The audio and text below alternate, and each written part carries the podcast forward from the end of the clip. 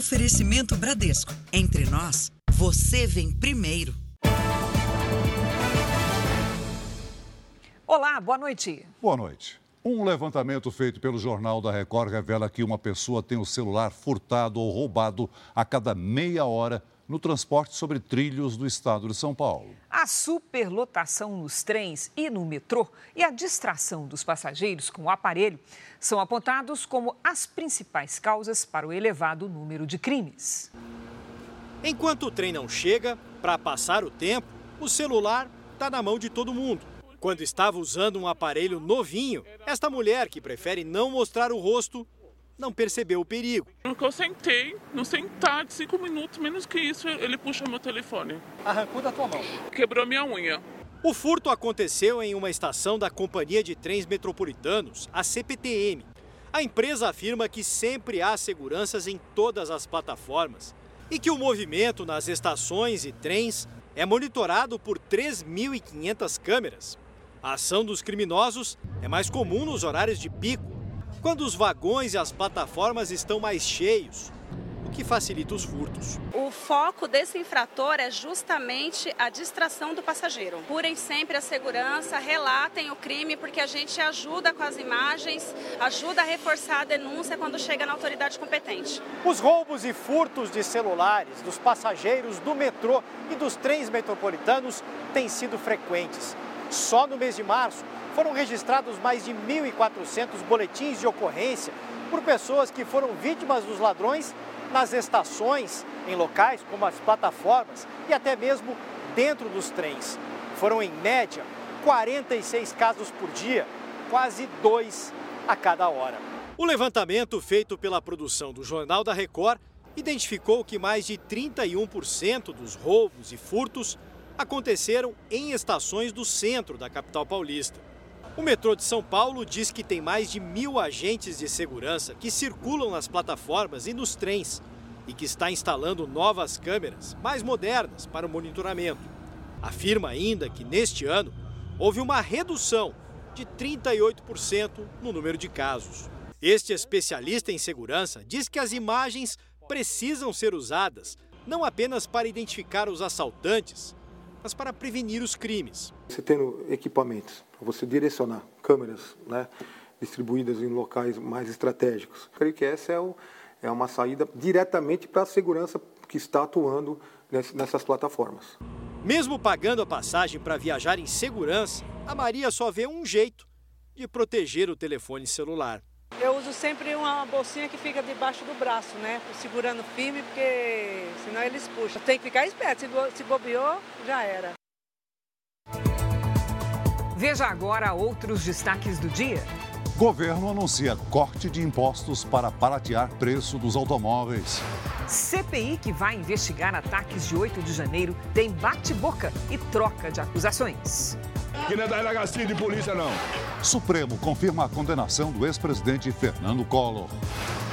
Biomédico é preso por produzir e vender droga usada para dopar vítimas. Presidente da Liga Espanhola compara racismo contra Vini Júnior com ataques a Messi e Cristiano Ronaldo. E na série especial, a história dos jovens ribeirinhos que deixam suas casas para continuar estudando.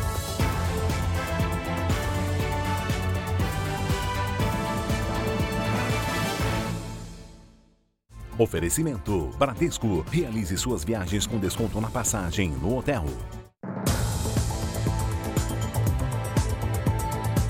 A Receita Federal vai proibir o uso de celulares e de câmeras em áreas restritas do Aeroporto Internacional de São Paulo. O objetivo é impedir esquemas criminosos como a troca de etiquetas em bagagens, descoberta recentemente no terminal.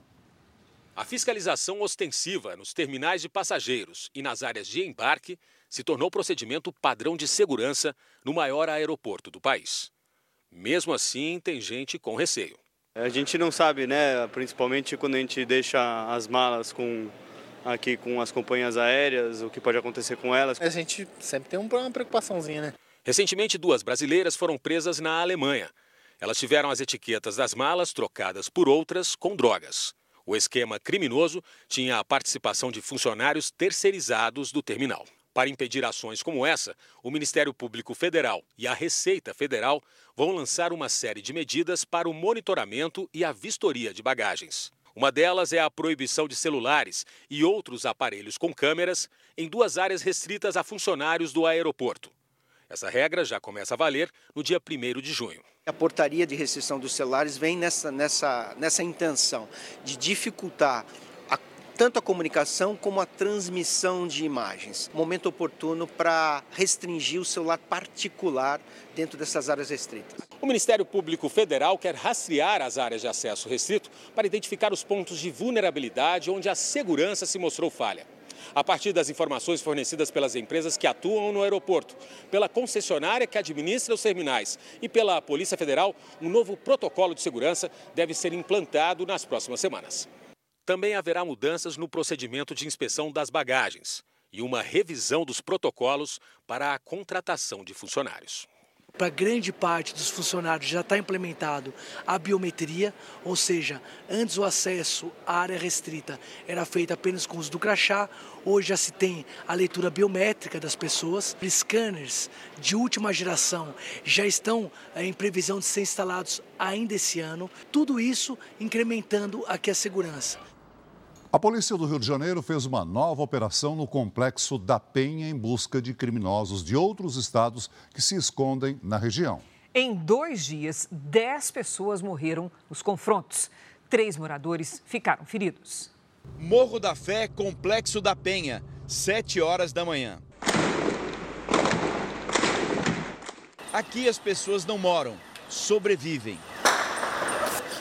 Hoje realmente eu fiquei muito assustada e não podia transitar dentro do meu apartamento, do quarto para a cozinha. A gente procura se abrigar dentro de casa, né, se abaixar, se proteger, entendeu? Pelo segundo dia, a polícia entrou no complexo da Penha em busca de criminosos de outros estados. Moradores ficaram no meio do fogo cruzado.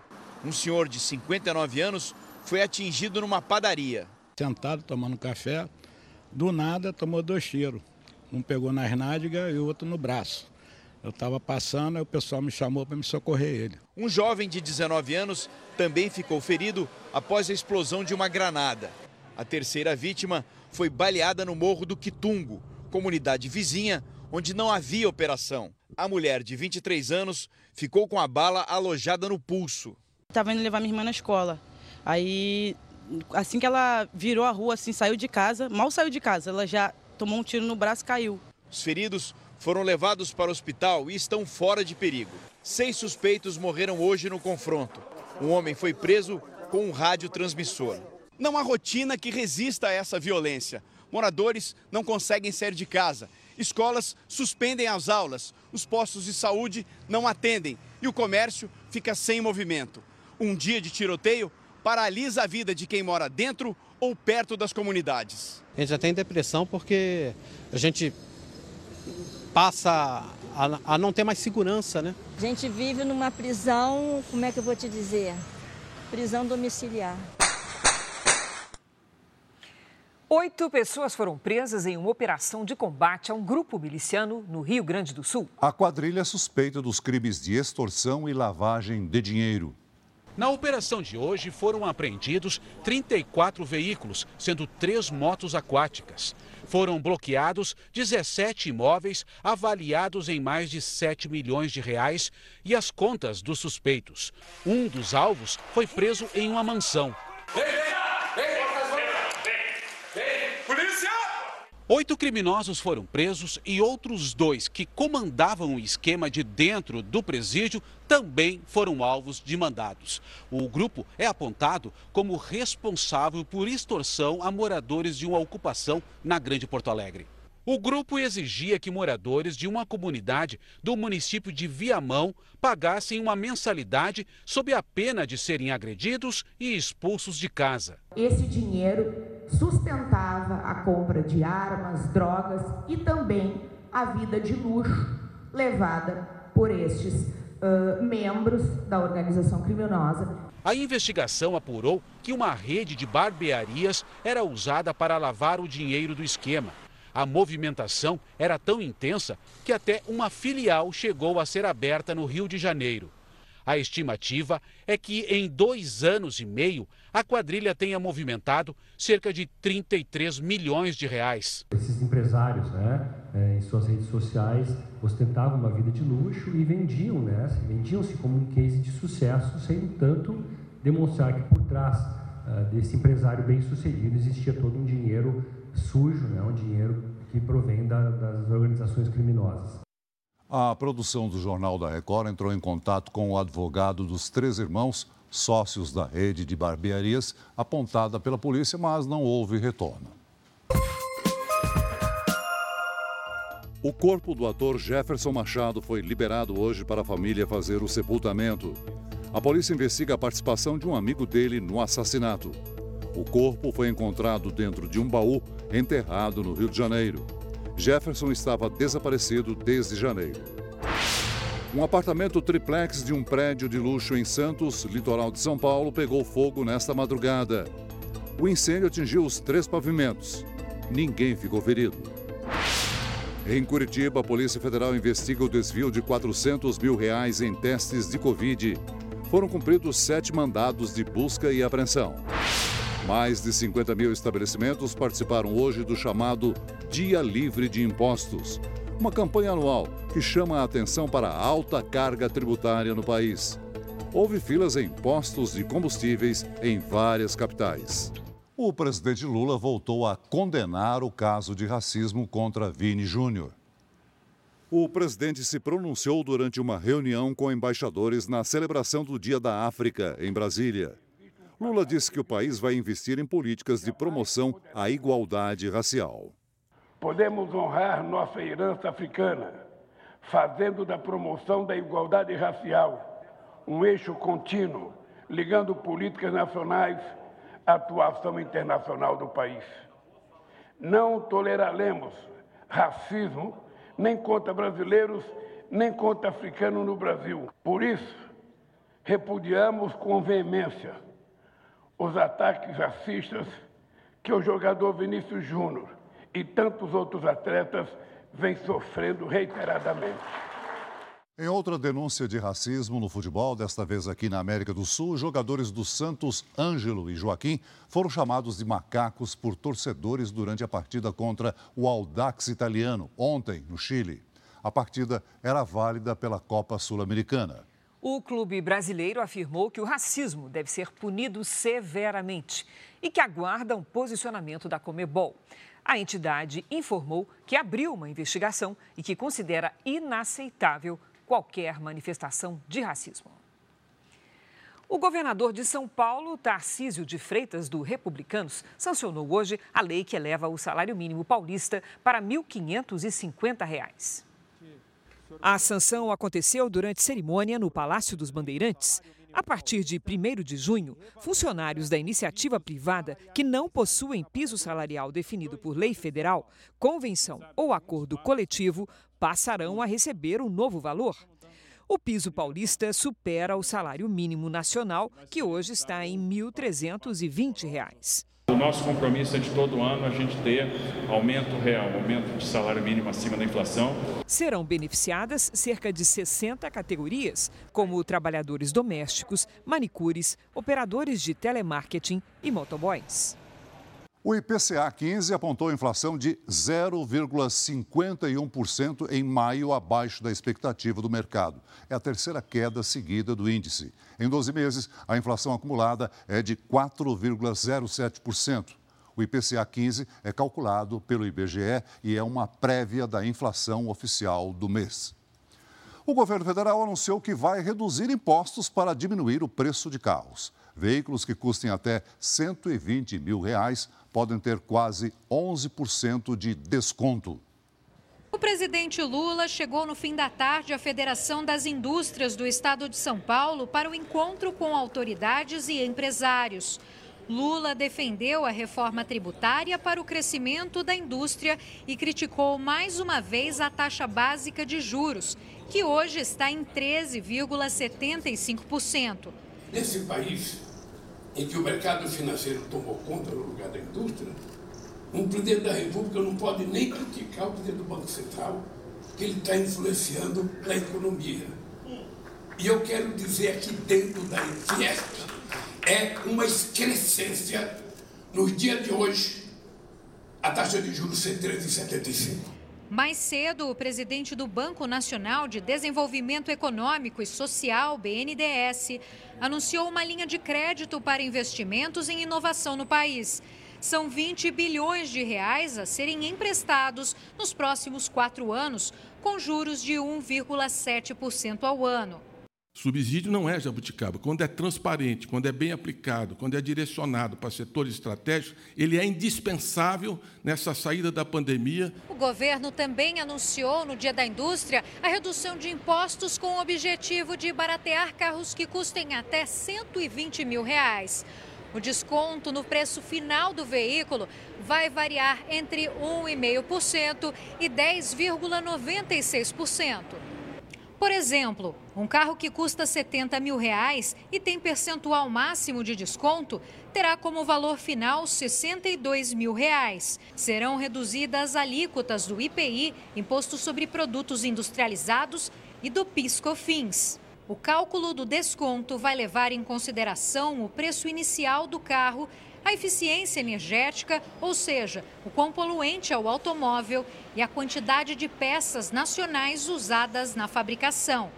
A medida foi divulgada após uma reunião com representantes do setor no Palácio do Planalto. Você vai somando os descontos. Se você for bem nos três, o meu carro é mais barato ele é muito eficiente, polui menos, ele tem uma alta densidade industrial no Brasil, ele vai ter o um desconto maior. O Ministério da Fazenda vai apresentar, em até 15 dias, um parecer sobre a redução de impostos.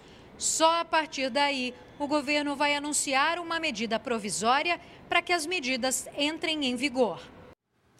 Em conversa com governistas e aliados do Planalto no Senado, eu apurei hoje que a ordem é trabalhar para que as regras para controle dos gastos do governo federal, o chamado arcabouço fiscal, sejam votadas até 15 de junho, quer dizer, daqui a 10 dias. Para isso, está aberta a negociação por apoio para adotar o regime de urgência e tentar levar logo a proposta à votação em plenário. Mas o caminho para isso parece não ser tão simples. E uma das dificuldades está justamente no clima de guerra entre governo e oposição, que foi instaurado hoje durante a primeira sessão da CPI do 8 de janeiro, que apura os ataques às sedes dos três poderes. Então, vamos agora a Brasília com o nosso colega Luiz Fara Monteiro, que tem os detalhes. Olá, Fara, boa noite. Como esperado, a sessão da CPI foi tensa, não é mesmo? Foi sim, Cris. Para variar, teve confusão. Uma excelente noite para você, para o Celso e para todos que nos acompanham. Depois de dias de negociações e atrasos, a Comissão Parlamentar Mista de Inquérito, que vai investigar os atos do dia 8 de janeiro, foi instalada no Congresso Nacional, já com presidente e relatora escolhidos. A primeira reunião do colegiado foi marcada por discussões. Olha, eu sei da sua procedência da polícia, não mas aqui é Senado. Falar. Que não é delegacia de polícia, não. não Vossa Excelência mantenha calado. Não precisa. Tá? Que não é delegacia de polícia, não. Aqui é Senado Federal. Se comporte como senador e Vossa Excelência não tem se comportado como senador em outras datas aqui. Você é falta não, de não é, não. É diferente, é diferente, é muito diferente. Depois do tumulto, com os ânimos mais calmos, deputados e senadores fecharam acordos e definiram Arthur Maia, do União Brasil, como o presidente da CPMI. Nós sabemos que há uma narrativa de que tudo o que aconteceu está envolvido em uma orquestração maior de um possível golpe para interromper a democracia no Brasil. Isso tem que ser investigado. Isso não pode passar em branco. O prazo de funcionamento da CPMI é de até 180 dias. Fazem parte do grupo 32 parlamentares. 16 senadores e 16 deputados, com o igual número de suplentes. Na busca pelo equilíbrio nas discussões, pela primeira vez, foram escolhidas duas vice-presidências para a comissão. Elas serão ocupadas por Cid Gomes, do PDT, e Magno Malta, do PL. A relatoria será da senadora Elisiane Gama, do PSD. Que pretende apresentar o plano de trabalho na próxima semana. Houve uma tentativa de golpe, mas não conseguiram o golpe. E uma, um fato é claro: todos nós aqui somos contra aquilo que aconteceu. A escolha da relatora não foi bem recebida por parlamentares de oposição. Elisiane Gama é amiga de Flávio Dino, ministro da Justiça, e um dos alvos de opositores do Planalto na comissão. Mas o governo fez valer a maioria que tem na CPMI e vai buscar conduzir os rumos das investigações. A ideia é responsabilizar aliados do ex-presidente Jair Bolsonaro, como o ex-ministro Anderson Torres, pelos atos do dia 8 de janeiro. Do Poder Legislativo para o Judiciário, onde o Supremo Tribunal Federal confirmou a condenação do ex-senador Fernando Collor de Mello por corrupção e lavagem de dinheiro. O plenário do Supremo já havia formado maioria pela condenação de Fernando Collor semana passada. Faltava apenas o voto da presidente da corte, Rosa Weber, que foi favorável à prisão do ex-presidente e ex-senador. Entendo configurado, no caso concreto, o efetivo tráfico da função pública por parte do senador Fernando Collor de Mello. Durante a sessão, o ministro Alexandre de Moraes mudou o entendimento sobre a acusação de organização criminosa. Para ele, Collor deve ser enquadrado em associação criminosa, já que não foi comprovada uma hierarquia dentro do grupo que praticava os crimes. Os ministros ainda não definiram a pena de Collor. A decisão ficou para a semana que vem. O relator do caso, o ministro Edson Fachin, pede 33 anos de prisão, com início da pena em regime fechado. Collor foi condenado por receber quase 30 milhões de reais em propina, no caso ligado à BR Distribuidora, subsidiária da Petrobras. A punição se estende também ao crime de lavagem de dinheiro. Já a acusação de organização criminosa ainda será confirmada pelo Supremo. O caso é um desdobramento da Lava Jato. Só foram contrários à condenação de Collor os ministros Nunes Marques e Gilmar Mendes, que absolveram o político de todas as acusações. A defesa de Fernando Collor de Mello afirmou que só vai se manifestar no processo. A ministra Carmen Lúcia, do Supremo Tribunal Federal, tomou posse hoje como vice-presidente do Tribunal Superior Eleitoral, TSE. Ela foi eleita pelo plenário da Corte por seis votos a um e vai substituir o ministro Ricardo Lewandowski, que se aposentou. Carmen Lúcia concorreu à vaga com o ministro Nunes Marques, do Supremo, que também se tornou um membro efetivo do tribunal. Daqui a pouco eu volto com outras informações direto aqui de Brasília. Até já, Fara. Não para de chover no Nordeste. A quinta-feira foi de alertas em Salvador por causa do solo encharcado. Já está conosco a Lidiane Sayuri. Oi, Lid, boa noite. Como é que vai ficar a nossa sexta? Com mais chuva na região Nordeste e mudança no tempo no Sul, viu, Cris? Boa noite para você. Oi, Celso, muito boa noite. Boa noite a todos que nos acompanham. Uma frente fria se forma entre o Uruguai e o Rio Grande do Sul. Amanhã ela avança e espalha nuvens de tempestade. Até sábado tem alerta de chuva forte, com risco de granizo e ventania no Rio Grande do Sul, em Santa Catarina e também no Paraná. No litoral do Nordeste, na região norte, chove a qualquer hora. Em Porto Alegre, antes da chuva, faz 31 graus. No Rio de Janeiro, máxima de 30. Em Cuiabá, 34. Em Aracaju, 28. E até 32 graus em Fortaleza.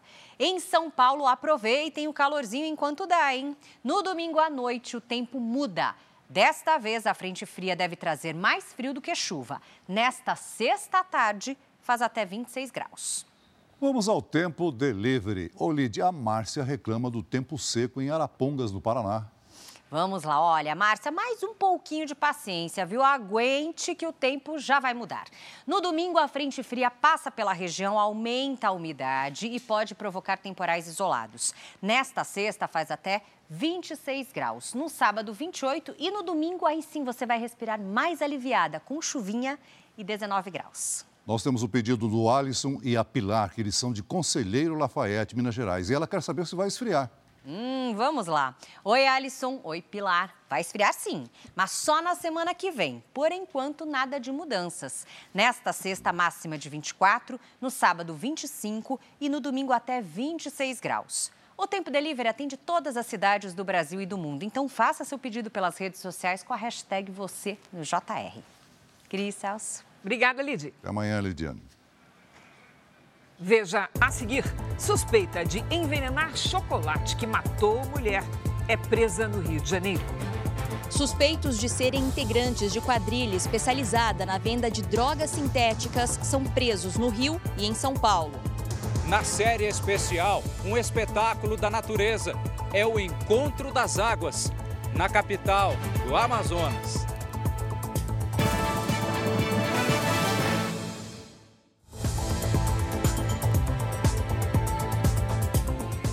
Prefeitura de São Paulo marcou para amanhã uma licitação para comprar 20 mil câmeras de reconhecimento facial. Agora, a adoção dessas câmeras na segurança pública divide opiniões entre autoridades e especialistas. Estas imagens fazem parte do dia a dia do centro de São Paulo. Assaltantes se aproveitam da desatenção dos motoristas para roubar celulares. E batedores de carteira furtam pedestres a qualquer hora do dia. Para diminuir a violência na capital, a Prefeitura de São Paulo pretende instalar mais de 20 mil câmeras de segurança inteligentes que serão monitoradas numa central como esta. 2.500 vão ficar no centro da cidade. Os aparelhos, com reconhecimento facial, serão instalados perto de escolas, postos de saúde e hospitais, parques e em áreas com maior incidência de crimes. Que a gente vai utilizar é banco de dados de órgãos públicos é, que, que, que tem pessoas foragidas ou pessoas desaparecidas. O sistema gera um alerta, o agente verifica se isso é, é, é factível, se, se, se existe mesmo essa, essa semelhança. O edital estava suspenso desde a quinta-feira passada, depois de uma liminar apontar que o uso do reconhecimento facial pode reforçar uma possível discriminação racial. Com a liberação da Justiça, a licitação foi marcada para esta sexta-feira. O juiz que havia suspendido a compra afirmou que existe o risco de reprodução do racismo estrutural no sistema de monitoramento. Para ele, a tecnologia reproduz padrões de discriminação incorporados na sociedade. Já este especialista em segurança pública acredita que o monitoramento facial pode ser um aliado no combate à criminalidade. O importante é que se tenha uma estrutura para que possa elucidar corretamente o caso, para que você possa comparar corretamente e aí sim elucidar o caso com outros elementos para que seja correta a resposta da segurança. Hoje, a Defensoria Pública de São Paulo entrou com uma ação para impedir a compra dos equipamentos. O argumento é que há evidências de violação da lei de licitações. A principal suspeita de enviar o chocolate envenenado que matou uma cuidadora de idosos foi presa hoje no Rio de Janeiro. Na delegacia, choro e versões contraditórias. Mas para a polícia, foi Suzane Martins da Silva quem pôs veneno nos chocolates enviados para a cuidadora de idosos Lindaci Viegas Batista de Carvalho. A mulher, de 54 anos, morreu no dia do aniversário, no último sábado, horas depois de ter ingerido os doces. Os investigadores chegaram até a suspeita depois de ouvirem o relato do mototaxista, que fez a entrega da encomenda. Eu cheguei naquele momento, peguei a entrega, fiz até então fui, paguei o número que me deram, paguei, fiz a entrega e vim embora. Estas imagens mostram o filho de Suzane, menor de idade, a caminho do encontro com o mototaxista.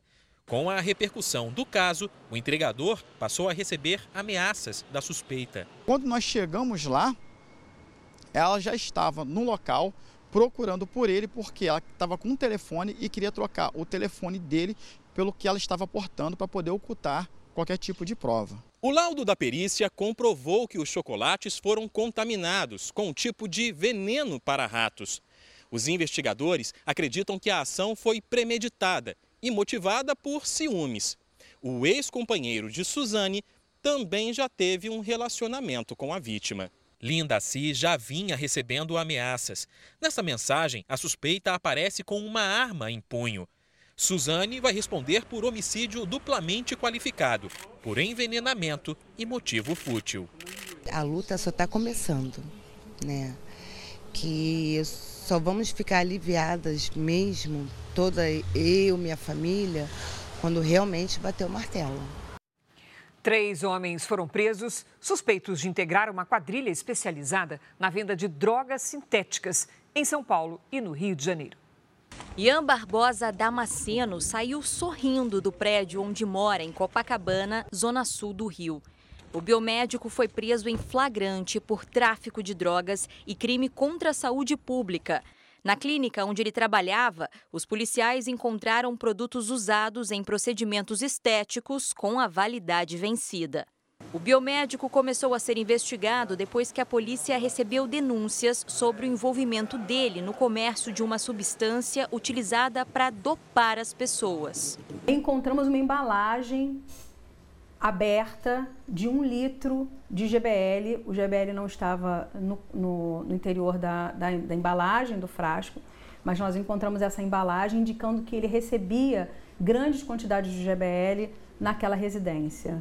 O líquido geralmente é colocado em bebidas para causar o efeito entorpecente. Segundo a polícia, costuma ser usado por criminosos no golpe conhecido como Boa Noite Cinderela. A vítima ingere a substância sem saber e, quando acorda, horas depois, não se lembra do que aconteceu. Outros dois suspeitos foram presos em São Paulo. Segundo as investigações, o grupo vendia os entorpecentes em baladas, festas e também pela internet. O material era distribuído pelos Correios. Agora nós vamos voltar a Brasília com Luiz Fara Monteiro. Fara, a ministra do Meio Ambiente enfrenta um momento de pressão política. Exatamente isso, Celso. Eu conversei com pessoas próximas ao presidente Lula nos últimos dias e sobre este assunto o clima não é nada agradável. Por isso, Lula convocou Marina Silva para uma reunião nesta sexta-feira no Palácio do Planalto. A reunião acontece em um momento de muitos desgastes para a ministra. No início da semana, ela teve uma queda de braço com a Petrobras por causa da decisão do Ibama de negar licença de perfuração de poços na foz do rio Amazonas, no Amapá. Desgaste também chegou ao Congresso. Os parlamentares aprovaram em comissão mista várias modificações na medida provisória que organizou a esplanada dos ministérios e retiraram atribuições do Ministério do Meio Ambiente. É claro, né? Que a gente não gosta de ver o que está acontecendo no Congresso. Não, não gostamos. Não é bom para ninguém, inclusive para o Congresso. Não é bom para ninguém, inclusive para o agronegócio. Durante a cerimônia de posse do novo presidente do ICMBio, Marina Silva disse que o país vive um momento difícil. A boa madeira não cresce em sossego. Esse é o momento das árvores fortes se colocarem na frente para proteger o que é essencial.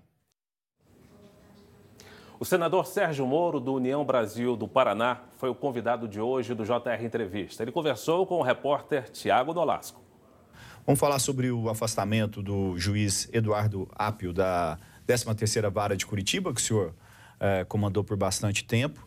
É, como que o senhor viu o afastamento dele por parte do Tribunal Regional Federal da Quarta Região?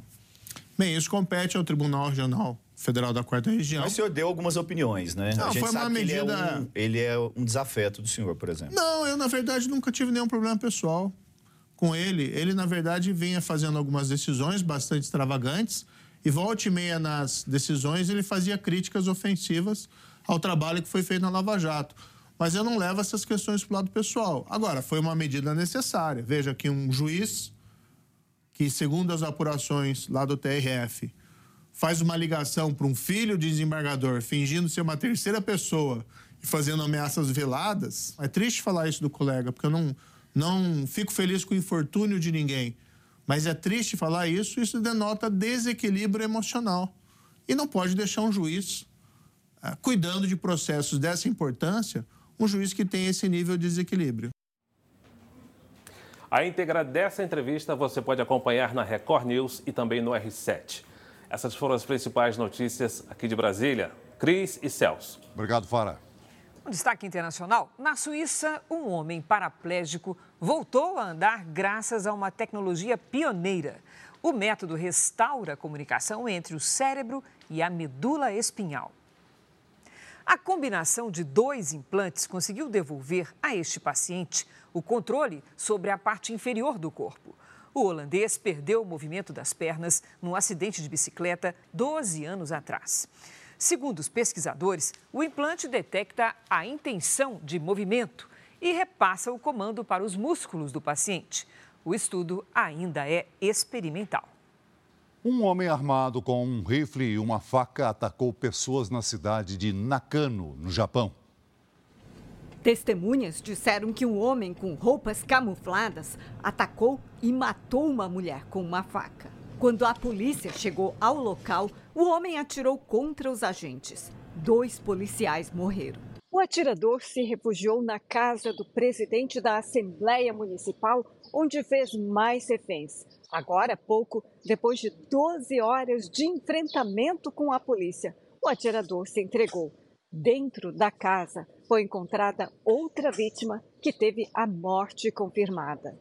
Esse tipo de crime é considerado extremamente raro aqui no Japão, já que para se ter uma arma é preciso passar por um processo rigoroso antes da licença de posse ser liberada.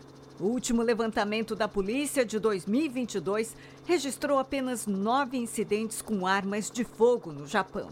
O último caso de repercussão foi em julho do ano passado, quando o ex-primeiro-ministro Shinzo Abe foi morto durante um discurso.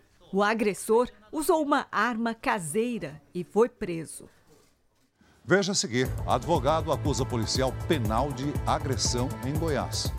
Pelo mundo, fãs prestam homenagens e se despedem de Tina Turner. E como é a vida nas comunidades à beira do rio Amazonas.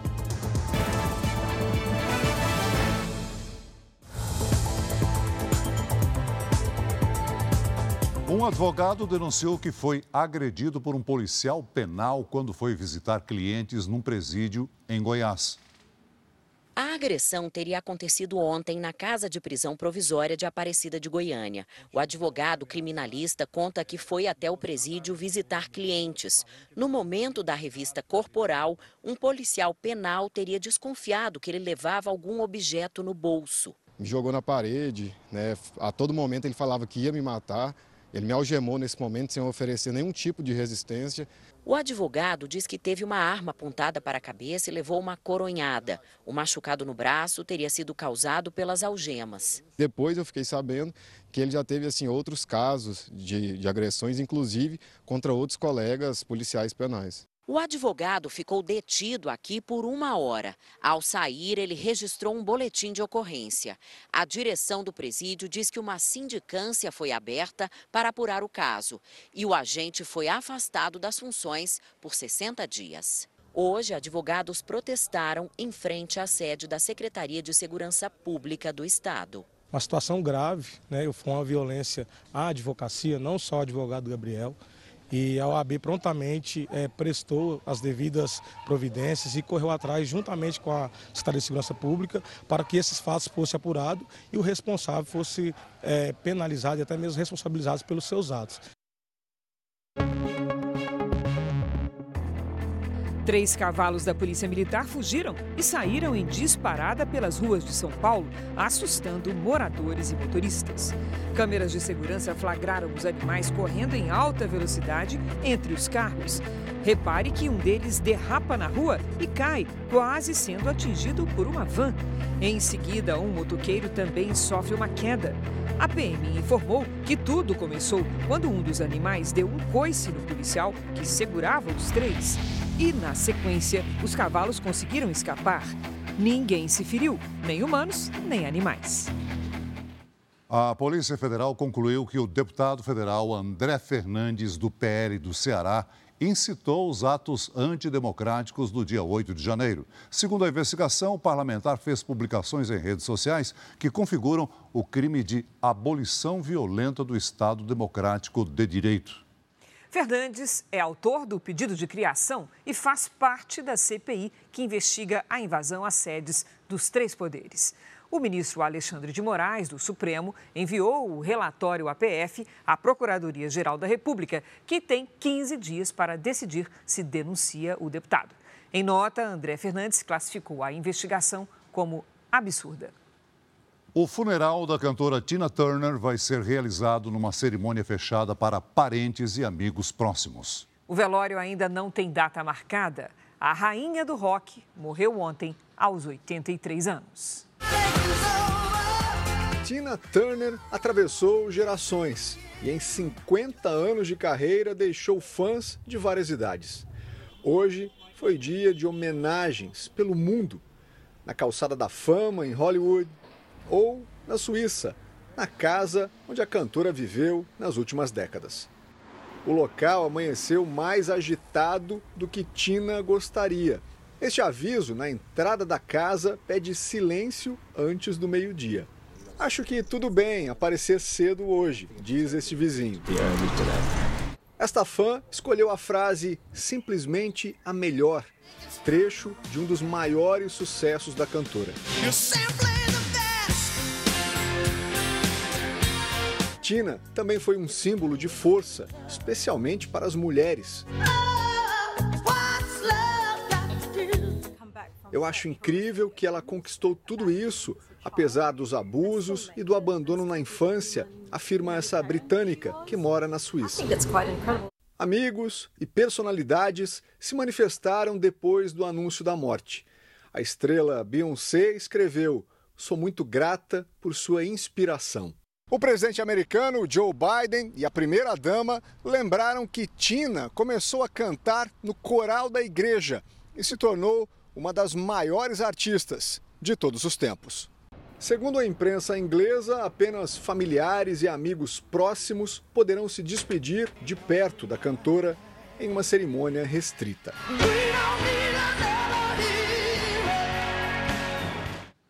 A Igreja Católica da Bolívia admitiu que poderia ter feito mais em relação às denúncias de abuso sexual a crianças em escolas dirigidas por padres. De abril para cá, mais de 200 vítimas se manifestaram contra os abusos sofridos no passado. O número pode ser bem maior, já que muitas morreram ou preferem não se manifestar. O secretário-geral da Conferência Episcopal do país reconheceu a falta de proteção aos denunciantes e afirmou que a igreja estava surda. A onda de denúncias ocorre depois da revelação de que um padre espanhol teria estuprado mais de 80 menores de idade em escolas bolivianas, 50 anos atrás.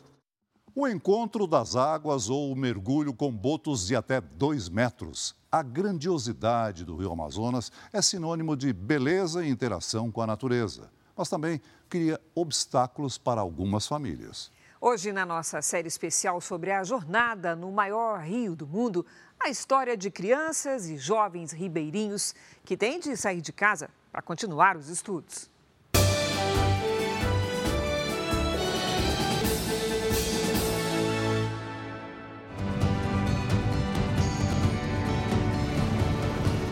Dois grandes rios de regiões distantes correm na mesma direção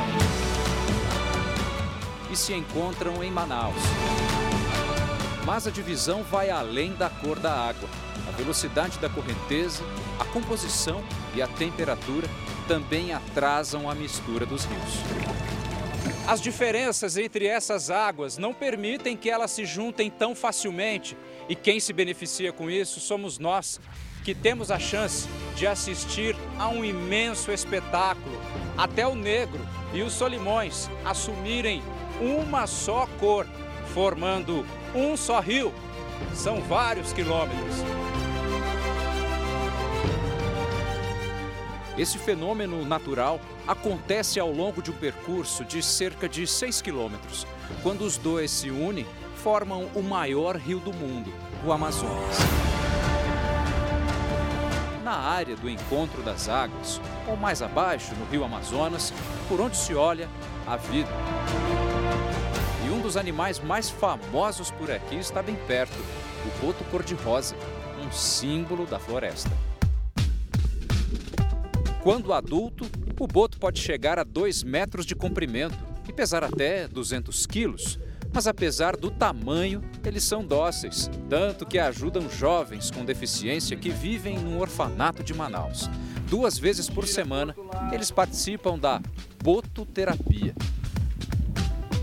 no Amazonas, a gente conseguiu perceber que, como tem esse fenômeno deles aproximarem da gente, a gente poderia desenvolver isso e criar protocolos de relaxamento, protocolos da fisioterapia, para isso virar um, uma terapia assistida por animais. Igor é um fisioterapeuta mineiro que se apaixonou pela região e pelos botos.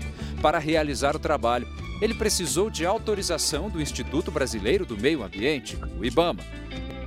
As sessões acontecem às margens do Rio Negro. Já são 15 anos de mergulho. Tudo é feito com muita calma. A caminhada pela passarela é guiada pelo fisioterapeuta e não demora muito para o primeiro boto aparecer. E aos poucos, os adolescentes perdem o medo. Solta um pouquinho, ó. Boa respirada, igual do boto. E estimular descobertas em contato com os botos é uma das vantagens da terapia. Eu tô me Não é só chegar e entrar, tem que ter atenção às regras. E a primeira delas é ter muito cuidado com o silêncio. Aqui não é um local que se fale muito alto, muito barulho, já que o boto é um animal extremamente sensível a ruídos. Nas mãos, por exemplo, sem relógio, sem anel, sem pulseiras, nada que possa chamar muito a atenção deles e atrapalhar de alguma forma. Eles procuram contato e brincam com as pernas dos visitantes. Segundo os moradores da região, os botos que antes eram mortos viraram os heróis daqueles que mais precisam. Quando criou esse trabalho com eles, de interação com o boto cor-de-rosa Amazonas, é, caiu, baixou, as leis foram em cima, né? E barraram esse tipo de comércio com a carne do boto. Seguimos nossa jornada pelo Rio Amazonas. Agora Vamos até uma comunidade ribeirinha que fica a uma hora de barco de Manaus. Quem nos guia é seu Francisco. Ele navega por aqui desde menino. Conhece os rios e as áreas de mata como poucos. O rio Amazonas ele é um rio que você está vendo aqui, ó, tá desse, nesse momento tá bastante calmo, né? Mas chega um momento que fica intransitável. É mesmo. É. Em que momentos que ele acaba ficando nessa condição? No momento do, dos temporais, né? Aos poucos aparece Jatuarana. Na comunidade vivem cerca de 400 pessoas, a maioria pescadores e agricultores, como seu Narcísio. Há quase 30 anos, ele escolheu esse lugar para viver. O agricultor faz questão de mostrar um dos lugares que mais gosta. Aqui ele cultiva os tesouros da região, guaraná e açaí. A área foi plantada em parceria com o um projeto do Ministério da Agricultura Narciso acredita que vai aperfeiçoar a maneira de extrair o que há de melhor na região. É claro, ganhar um dinheirinho a mais. Antes aqui era uma capoeira. Era uma capoeira só de cipó e de. não tinha a serventia. Porque isso aqui era uma mata mesmo, um mato grosso mesmo. A colheita promissora não foi suficiente para segurar no vilarejo o único filho do seu Narciso e da dona Giane. Hoje, Washington, que amava brincar no rio, faz faculdade de engenharia da computação na capital do Amazonas. Como é que fica o coração da mãe aqui? Hum, fica apertado, né? Batalhar e conseguir o que ele já conseguiu é muita coisa, né? Mas é o jeito, né? Ele se manter distante daqui. Preocupada e feliz também pela conquista Preocupada e feliz, graças a Deus. Essas famílias encaram a saudade de ficar longe dos filhos. Os jovens deixam o vilarejo para estudar em Manaus. Uma viagem em busca de novos sonhos e que passa justamente pelo encontro das águas dos rios Negro e Solimões. Essa edição termina aqui à meia-noite e meia tem mais Jornal da Record. Fique agora com a série Reis. E logo depois de Jesus, tem a primeira eliminação da temporada ao vivo em A Grande Conquista. Ótima noite para você. Boa noite.